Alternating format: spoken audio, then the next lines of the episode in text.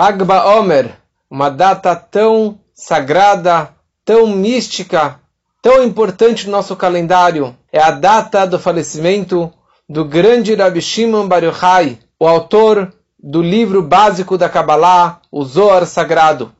Nesse dia tão sagrado também comemoramos o término do falecimento dos 24 mil alunos do Rabbi Akiva. Rabbi Akiva, vamos só aprofundar um pouquinho na história dele e pegar uma mensagem muito bonita para a nossa vida, principalmente nas nossas relações, do, nos nossos casamentos. Rabbi Akiva, ele era um jovem, ignorante, pastor até os seus 40 anos. E ele trabalhava para um homem super rico que chamava Kalba Savua. Kalba Savua significa cachorro satisfeito. Qualquer pessoa que entrava na casa dele faminto que nem um cachorro, saía de lá satisfeito. Ele era um grande raham também. E esse Kalba Savua ele tinha uma filha, uma filha que se chamava Rachel. E Rachel passeando pelo campo, ela via diariamente este homem Akiva, cuidando do rebanho. E ela fala, eu quero casar com você. Falou, mas eu sou ignorante. E ela insistiu, insistiu, até que ele viu uma água mole batendo em pedra dura. Tanto bate até que perfura. Ele viu uma, um furo numa pedra. E ele falou, se a água mole bate na pedra dura, então eu também posso estudar a Torá e posso crescer no estudo da Torá. E assim, essa era a condição do casamento. Eles acabaram casando, ela foi deserdada, perdeu é, todo, todo o conforto da casa do pai. E o Akiva viajou para Yeshiva, para a casa de estudos, e ali ele fica 12 anos. Ele começou com as criancinhas aprendendo o Aleph foi crescendo e avançando nos seus estudos. Depois de 12 anos ele volta para casa e ele já tinha 12 mil alunos. 12 mil alunos. Ele está chegando em casa e ele escuta pela janela de casa a Rachel, que estava lá em casa com o bebê, e agora já não era mais bebê, já estava para o bar mitzvah, já estava quase fazendo o bar mitzvah, o filho que ele abandonou 13 anos atrás, 12 anos atrás. E ela escuta pela janela de casa a Rachel falando com a vizinha. E a vizinha vira para Rachel e fala: Você acredita que o seu marido Akiva está tá na Yeshiva? Imagina, ele viajou para outro país, está com outra mulher, construiu, construiu outra família, ela esque, ele esqueceu de você, imagina! E a Rachel falou, não, eu conheço Akiva. Eu abandonei a casa do meu pai, a fortuna, tudo da casa do meu pai, porque eu acreditei nele. E eu investi nele. E eu falei para ele, se a gente casar, você vai estudar na Estivá. E ele está lá na Estivá porque eu quero. Quem dera se eu pudesse mandar um WhatsApp, um Telegram, para o Akiva, e dizer para ele que ele ficasse lá mais 12 anos na Yeshiva. E exatamente naquele momento o Akiva estava na janela ouvindo isso. E o Akiva bateu na janela e falou um beijo.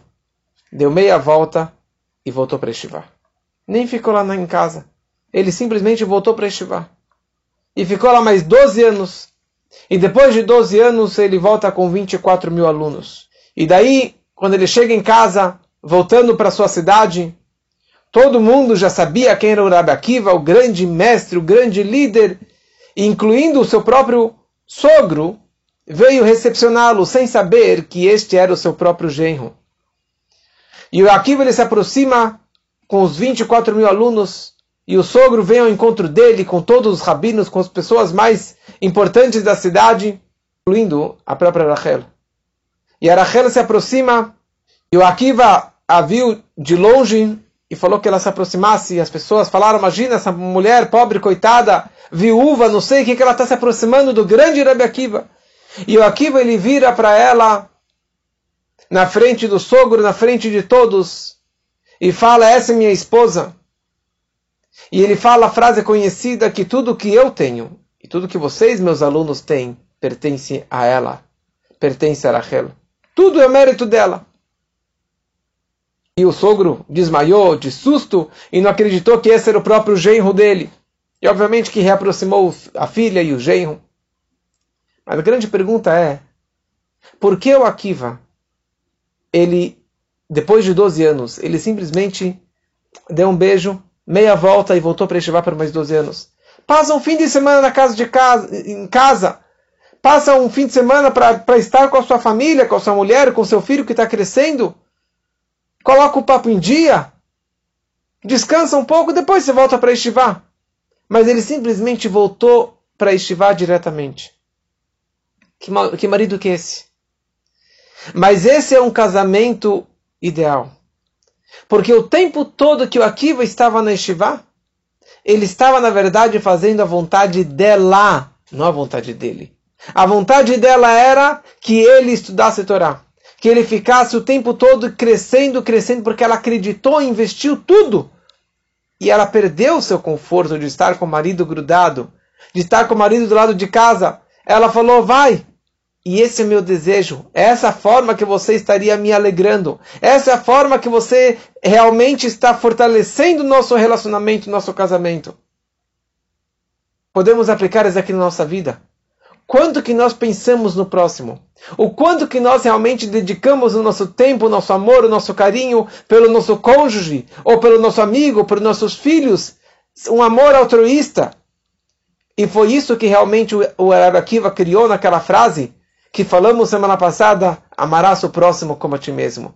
Se você tem um amor ao próximo como a ti mesmo, um amor altruísta, e foi isso que ele passou pelos alunos, 24 mil alunos, e eles pecaram em não seguir essa orientação à risca do mestre, e por isso que eles acabaram falecendo.